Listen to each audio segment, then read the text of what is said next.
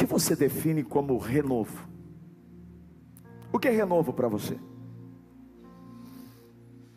Vamos entender isso de forma muito didática e pedagógica, usando a língua portuguesa. Analisando essa palavra, você vai ver a presença de um prefixo, é o re. Toda vez que essas duas letrinhas, o re, aparece na frente de um verbo, de uma palavra, isso indica uma repetição, isso indica um reforço. Para você entender melhor o que eu estou dizendo, vamos pegar o verbo ler.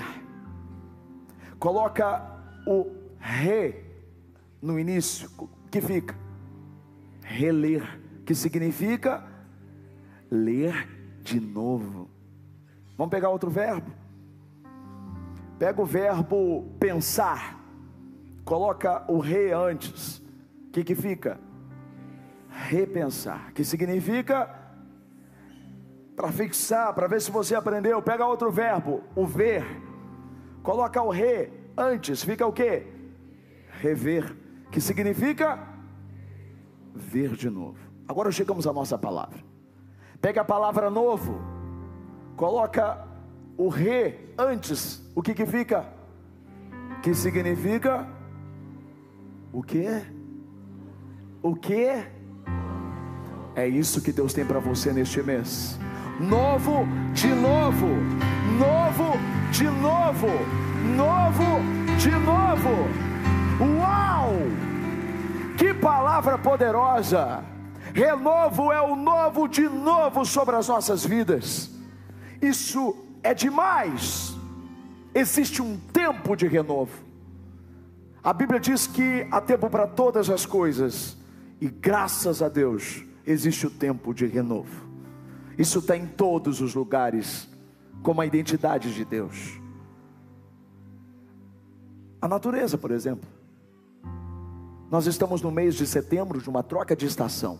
Estamos deixando o inverno e entrando na primavera. Você gosta da primavera? A primavera é um tempo de renovo. Renovo na paisagem, renovo nas plantas. As flores aparecem, os frutos aparecem.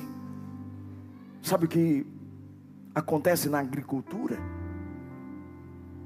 As pastagens degradadas no mês de agosto, invadidas pelas ervas daninhas, com as primeiras chuvas da primavera, são renovadas. Surge um rebento, surge um broto, surge um renovo, a paisagem muda. E o que dizer da vida espiritual? Na vida espiritual, o renovo tem um significado ainda mais amplo, ainda mais forte, ainda mais poderoso. Aliás, o renovo aparece na Bíblia diversas vezes, principalmente nos livros proféticos messiânicos. Renovo aparece como uma promessa no livro de Isaías, como uma promessa no livro de Ezequiel, como uma promessa no livro de Jeremias, uma promessa no livro de Zacarias. Eu separei três textos para você prestar muito atenção no que Deus está nos dizendo a respeito do renovo. Olha o que está escrito em Isaías capítulo 11, verso 1. Eu queria que você lesse comigo bem forte. Um ramo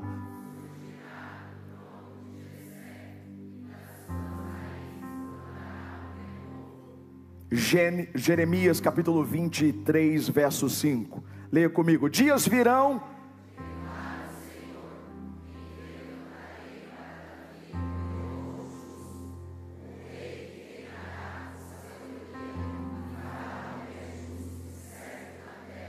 Por último, Jeremias 33, 15.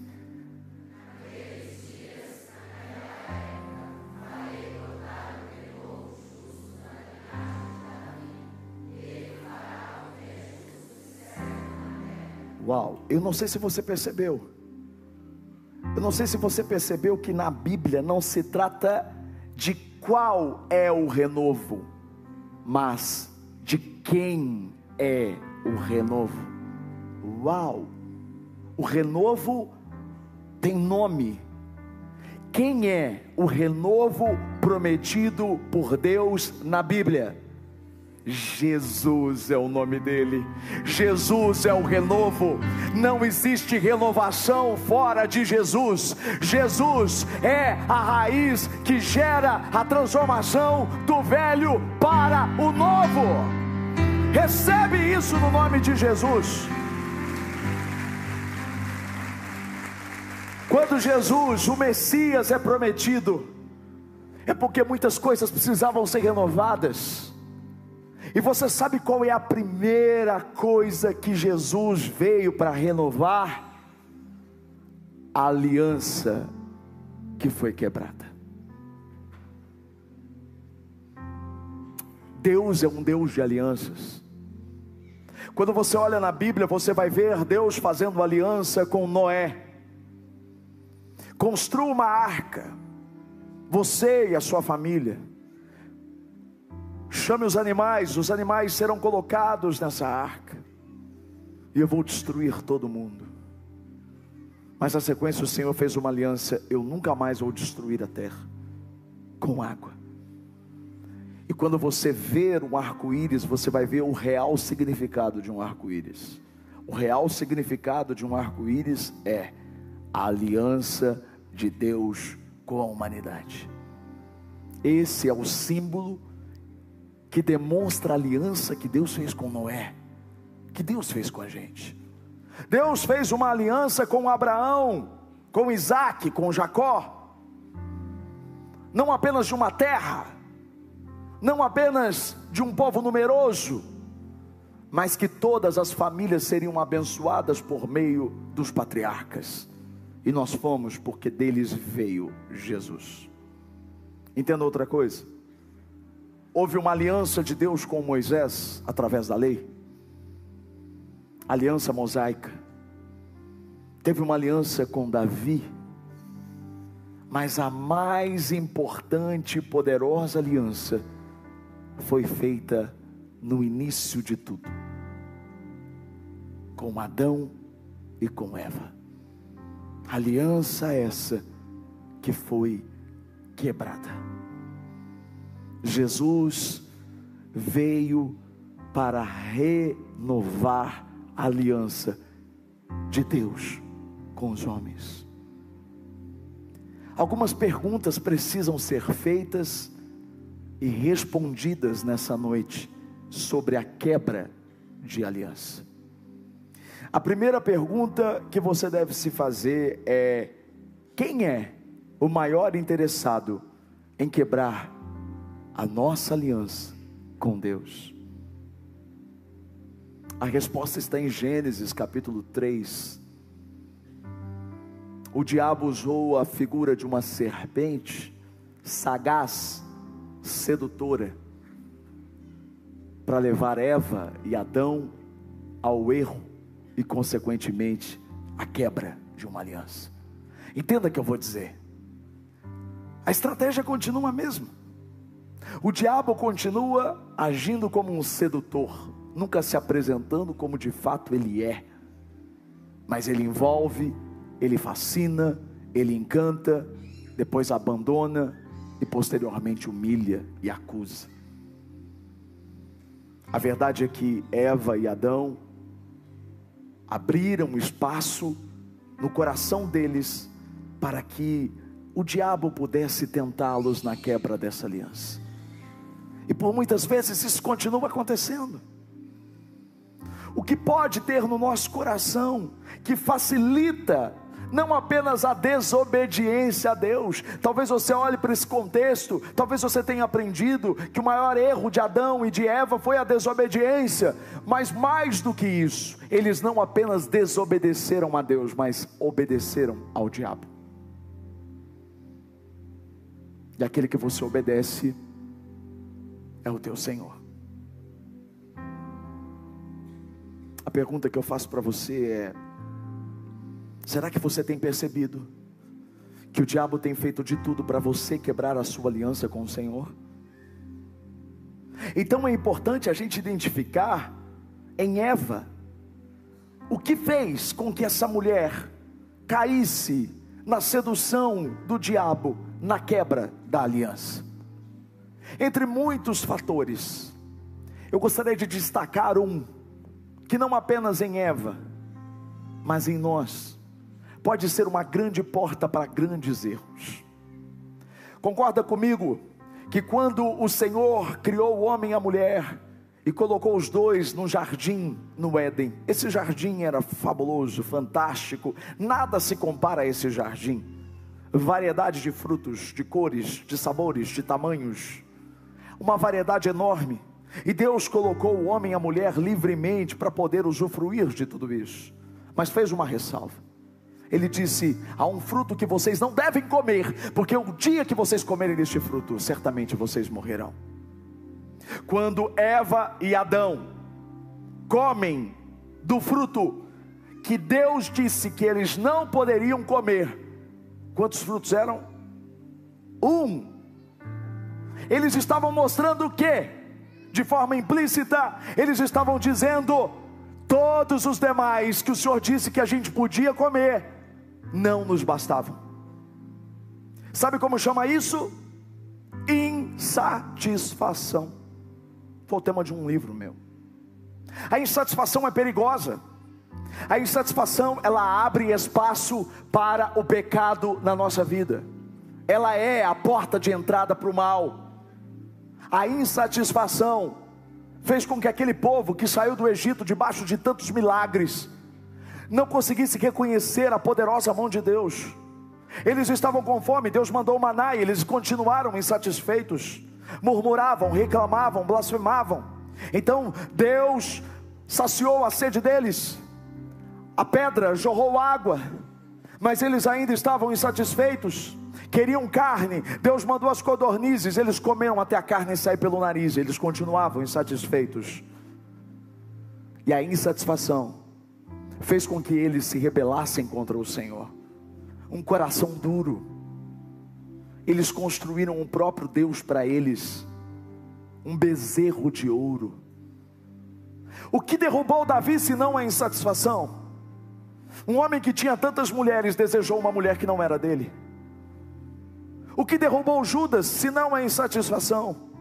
Ele estava ao lado daquele que multiplicava o pão, ele estava ao lado daquele que transformava o vinho ou a água em vinho, aquele que mandava pegar um peixe e tirar uma moeda da boca do peixe.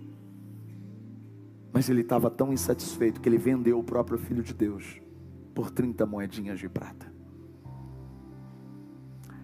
A insatisfação atrai a ação do diabo, porque não tem ninguém que reconheça a insatisfação no coração de alguém melhor do que ele.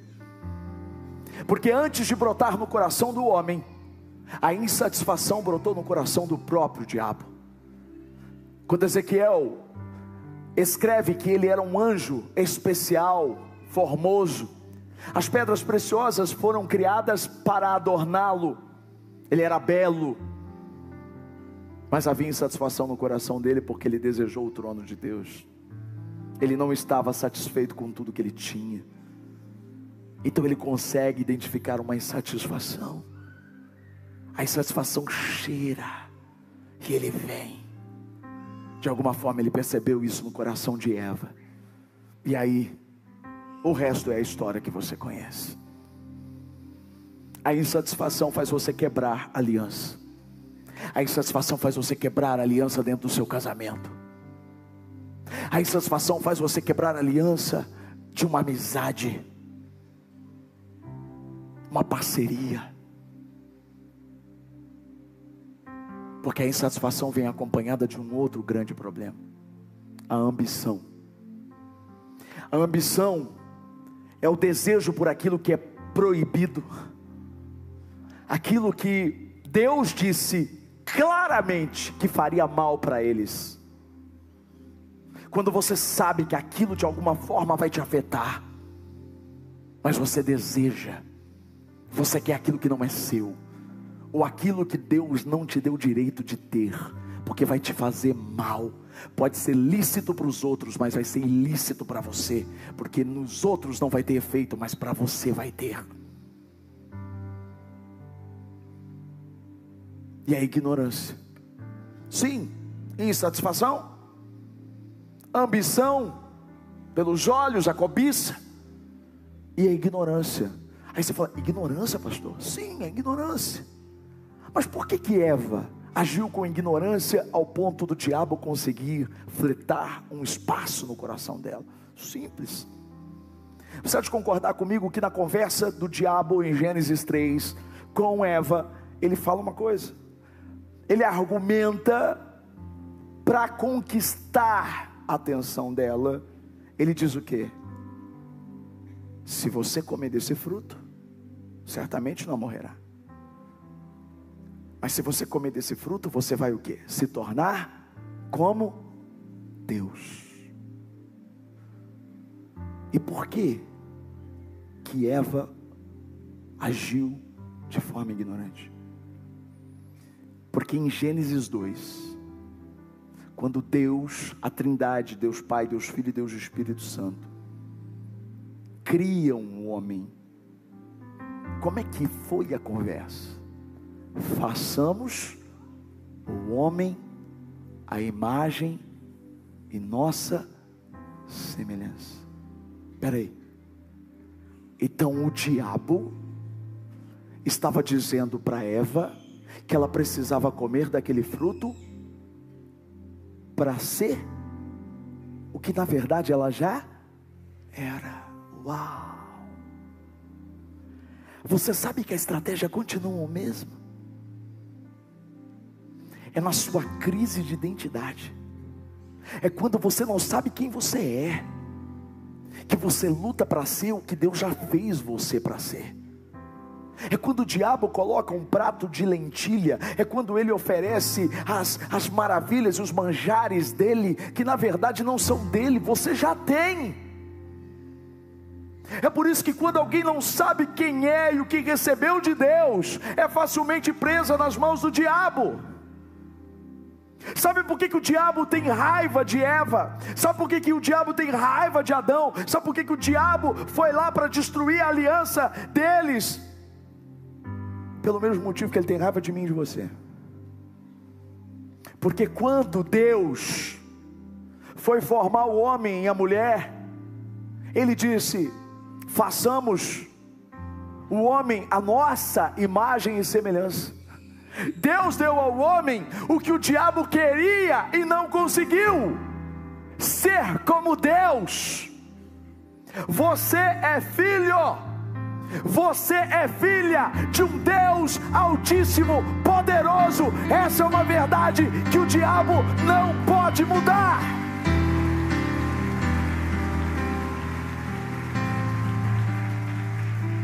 Para com essa crise de identidade e reconheça de uma vez por todas quem você é.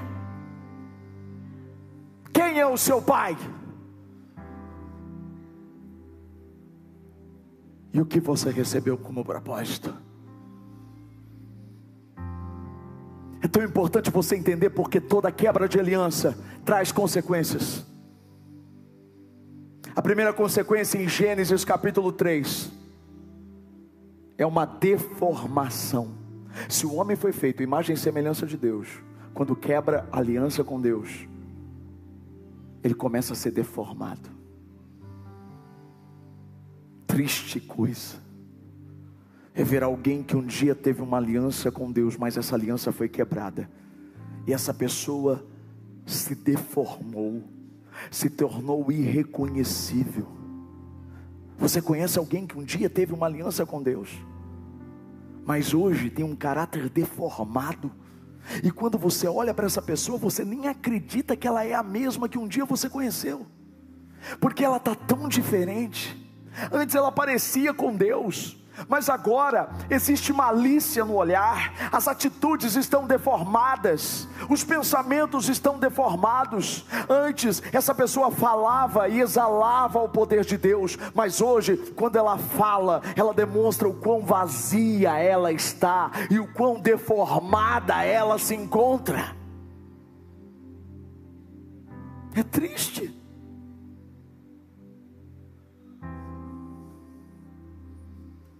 Consequência.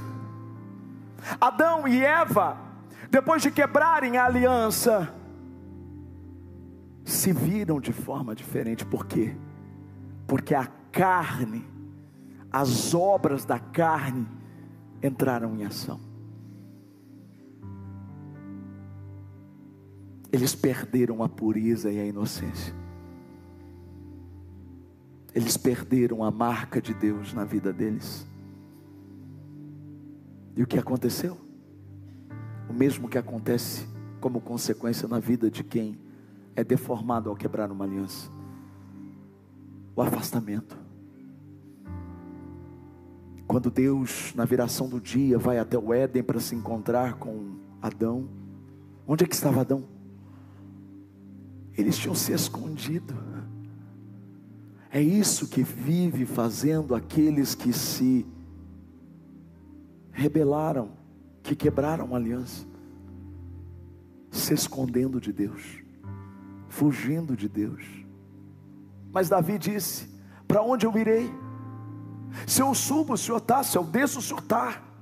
Onde eu vou, o Senhor está. Como escaparei do teu espírito? Você percebe que alguém está fugindo de Deus, quando muitas vezes essa pessoa foge de você. Muitas pessoas boas, legais, bacanas, elas vão se afastar de você, porque o que tem em você denuncia o que elas não têm. A marca de Deus, a sua semelhança com Deus, começa a refletir nelas. E elas fogem daquilo que um dia elas foram, mas elas perderam e não são mais. A terceira consequência é a morte. A morte não existia. A morte foi consequência da quebra da aliança. E às vezes tem muitos vivos que estão mortos. Gente que morreu espiritualmente. Que um dia teve vida, mas hoje está morto, não reage.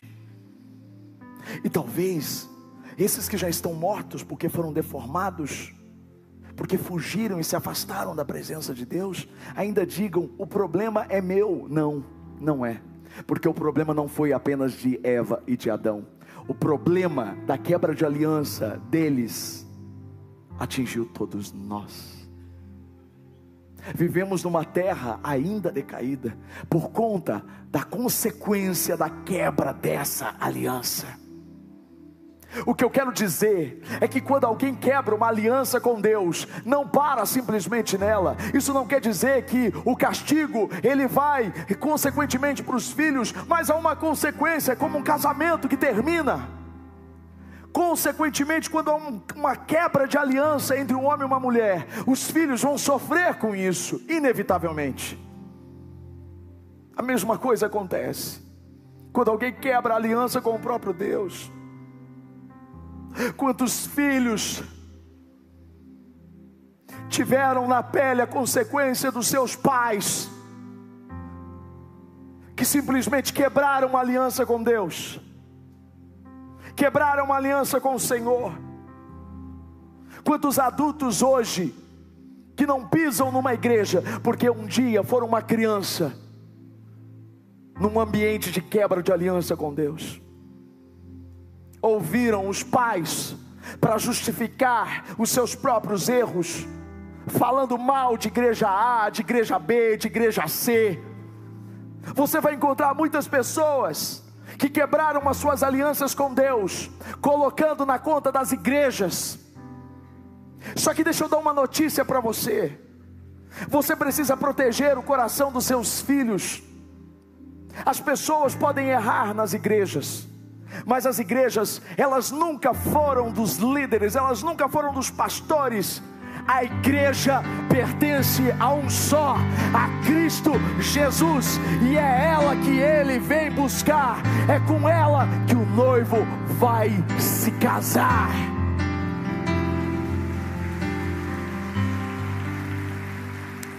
A igreja de Cristo. Não quebre aliança com Deus. Desde o início essa aliança foi quebrada. Os profetas vêm e diz, eles dizem: vem aí um renovo, vem aí um renovo, vem aí um broto, vem aí alguém da raiz de Davi que vai renovar todas as coisas. E ele veio para renovar a aliança. Sabe o que eu acho mais impressionante nisso? É que o traído, Deus, Ele sempre quis a renovação dessa aliança. Ele sempre nos amou. Ele nos amou tanto que Ele pagou caro pela renovação dessa aliança com a gente. Porque Deus amou o mundo de tal maneira que deu o seu único filho para que todo aquele que nele crê não pereça, mas tenha a vida eterna.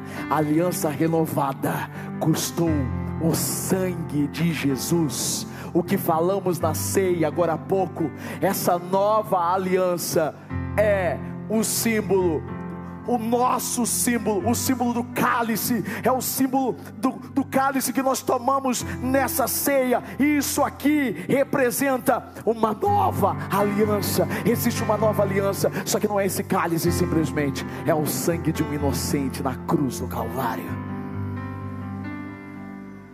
Que amor é esse? Que amor é esse? Que amor é esse? Para não ficar nas minhas palavras, Romanos 5, verso de 8 a 11. Olha o amor. Mas Deus demonstra seu amor por nós. Cristo morreu em nosso favor, quando ainda éramos pecadores como agora fomos justificados por seu sangue, muito mais ainda por meio dele seremos salvos da ira de Deus.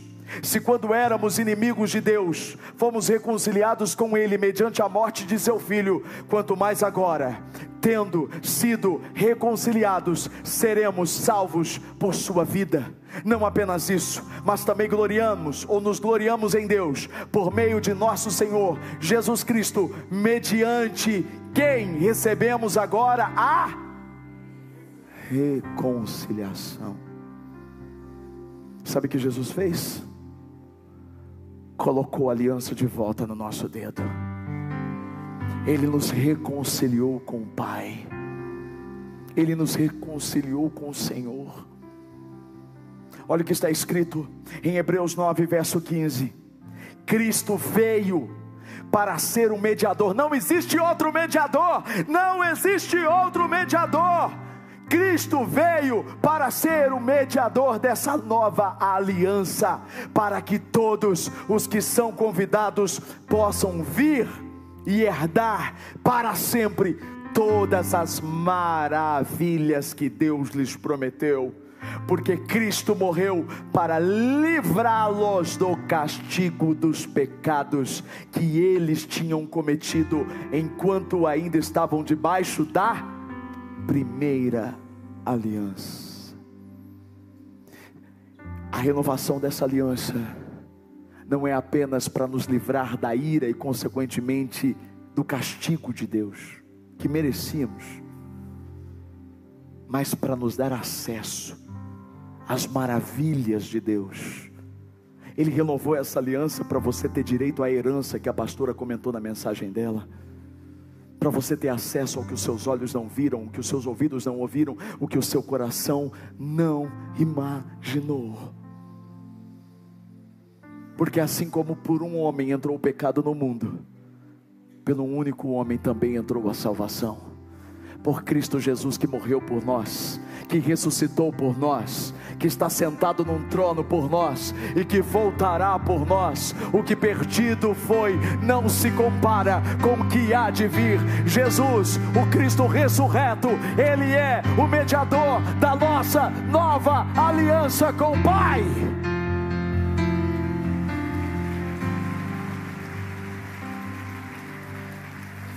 Esse mês vai ser tão lindo, irmãos. Porque não tem como Deus renovar outra coisa na sua vida se não começar primeiro pela aliança. Não tem como. A nossa aliança precisa ser renovada primeiro. Porque se você não tem compromisso com Ele, você só quer usá-lo. Você só quer uma noite de prazer e não uma vida inteira de comunhão e de intimidade. É por isso que Deus renovou a aliança dele com a gente e hoje nós vamos renovar a nossa aliança com ele. Sabe o que é lindo? Na nossa equipe nós temos um casal que agora no mês que vem vai fazer uma cerimônia de renovação de aliança. Eles estão completando 25 anos de casados. E eles vão fazer uma cerimônia para renovar as alianças. Olha que coisa linda. Assim nós precisamos renovar a nossa aliança com Cristo. Hoje é o dia. Três fatores presentes na renovação de uma aliança. Primeiro fator, a reflexão. É o momento da gente pensar onde eu errei com Deus. Porque na minha relação com Deus, o único que pode errar sou eu. Deus não erra, Ele é perfeito. Onde é que eu errei? Como é que eu posso melhorar? Onde o meu coração é vulnerável?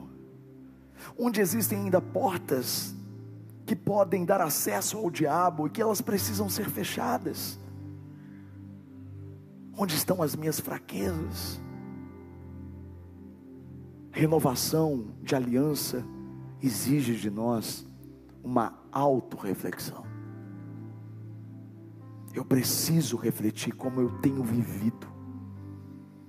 Segundo fator presente numa renovação de aliança, a gratidão.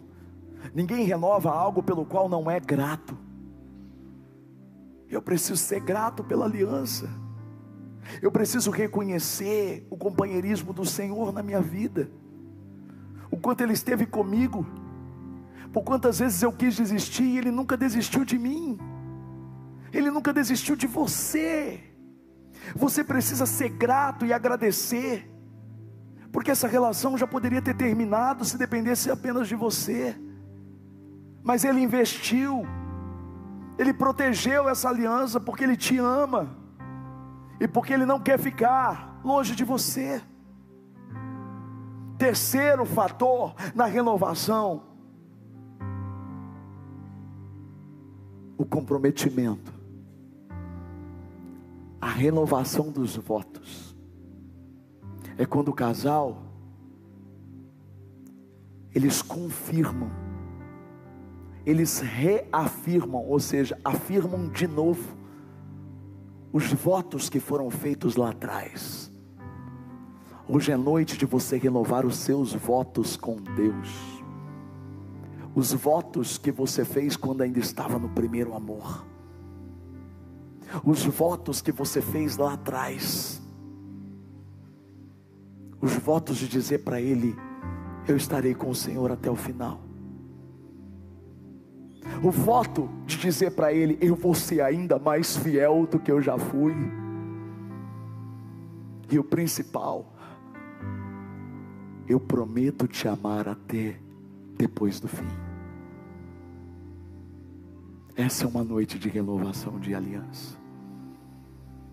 É noite de você fechar os seus olhos e fazer dessa canção a sua oração agora. Renova-me,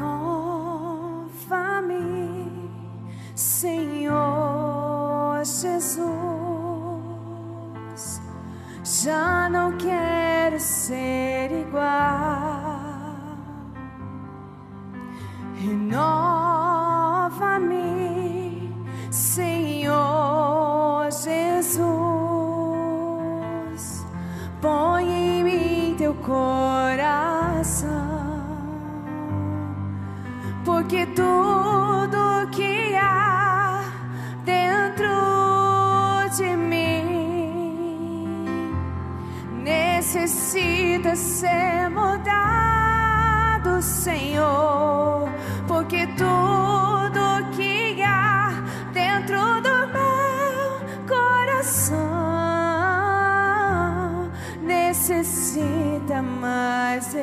Fica de pé. Cante isso com verdade. Renova-me.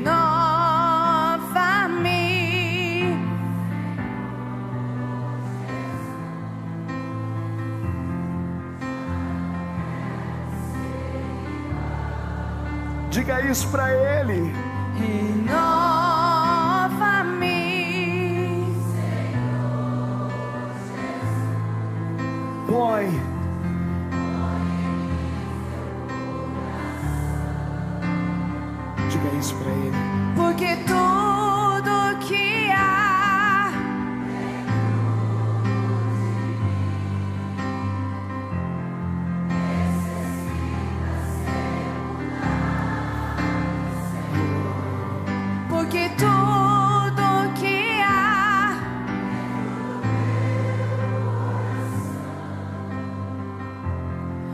Necessita mais de ti. Aleluia. Sabe o que é lindo na renovação? É porque quem renova precisa ir até o altar para renovar. Eu quero transferir esse convite para você que deseja renovar a sua aliança com Cristo hoje. Você que refletiu, que é grato e que está disposto a renovar os teus votos com Cristo. Eu vou pedir para você que deseja muito isso, sair do seu lugar, vir aqui à frente. E nós vamos encerrar o culto com você aqui na frente. Eu não vou ficar insistindo. É como se o noivo estivesse esperando lá na porta, lá na frente, no altar, e a noiva estivesse hesitando na porta se ela vai entrar ou se ela não vai. Se ela vai renovar ou não vai renovar. Se você deseja, se há um desejo ardente no seu coração, diga sim para o noivo hoje. Essa é a base para a renovação de todas as outras coisas na sua vida. Deus não é apenas um Deus de promessa, Deus é um Deus de aliança. E as promessas, elas são para aqueles que têm aliança.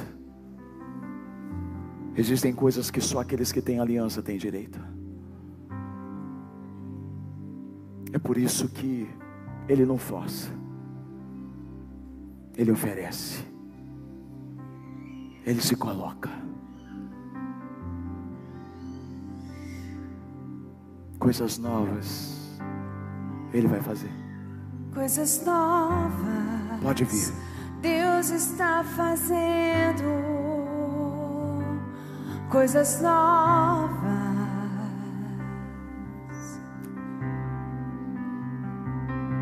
Coisas novas. Deus está fazendo aqui. Coisas novas. Coisas novas Deus está fazendo. Coisas novas. Coisas novas. Coisas novas Deus está fazendo aqui. Preste atenção. Você vai responder com sim ou não, exatamente como acontece numa renovação de votos. Aí você diz: Eu preciso responder. A noiva e o noivo precisam, eles precisam se afirmar. Só que o noivo já respondeu por nós, ele já disse sim, ele já disse sim. Ele já disse sim. E você? Você promete na presença de todos, e na presença do mundo espiritual, em continuar andando com o amado da sua alma, o Senhor Jesus, até o seu último dia nessa terra? Diante de todas essas pessoas, você se compromete ser fiel a Ele na pobreza ou na riqueza, na doença ou na saúde, no muito ou no pouco? Você promete fidelidade exclusiva a Ele? E por último, você promete amá-lo acima de tudo e de todos, com toda a sua força, com todo o seu entendimento, com toda a sua inteligência, de toda a sua alma, de todo o seu corpo, de todo o seu espírito. Então, em nome de Jesus, eu declaro renovada a sua aliança com o noivo, com Cristo Jesus. Aleluia! Aleluia! Aleluia! rios no deserto. E se preciso for, o mar vai Cante se isso. abrir.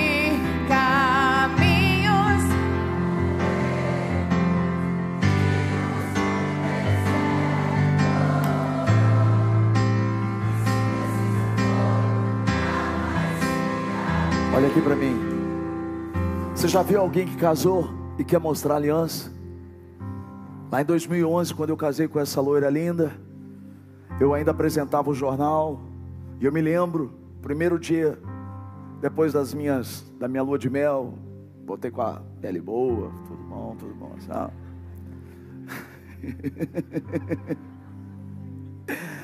Meu sogro tá vendo. E eu voltei para fazer o jornal e eu disse: agora, no jornal da. Aí, eu ficava assim, ó, toda hora. É, em São Carlos, mostrando aliança. E por que, que nós vamos esconder a aliança que nós temos com Cristo? Nós postamos hoje uma frase, mas você pode colocar a frase do jeito que você quiser, escrever ela no Facebook, escrever na sua rede social. Essa frase que nós vamos ler todos juntos. Queria que você lesse comigo com bastante ênfase essa frase que nós vamos postar na rede social hoje. Pode colocar. Jesus. De novo.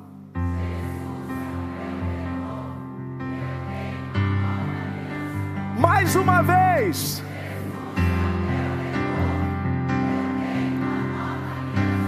Uau!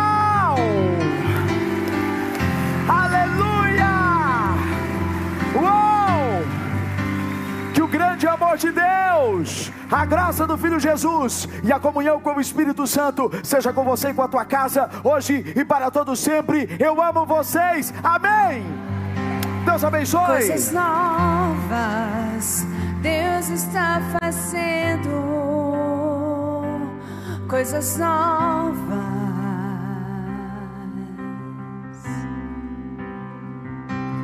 Coisas novas Deus está fazendo aqui.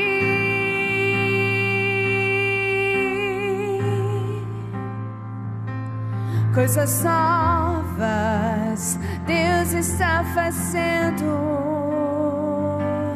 Coisas novas.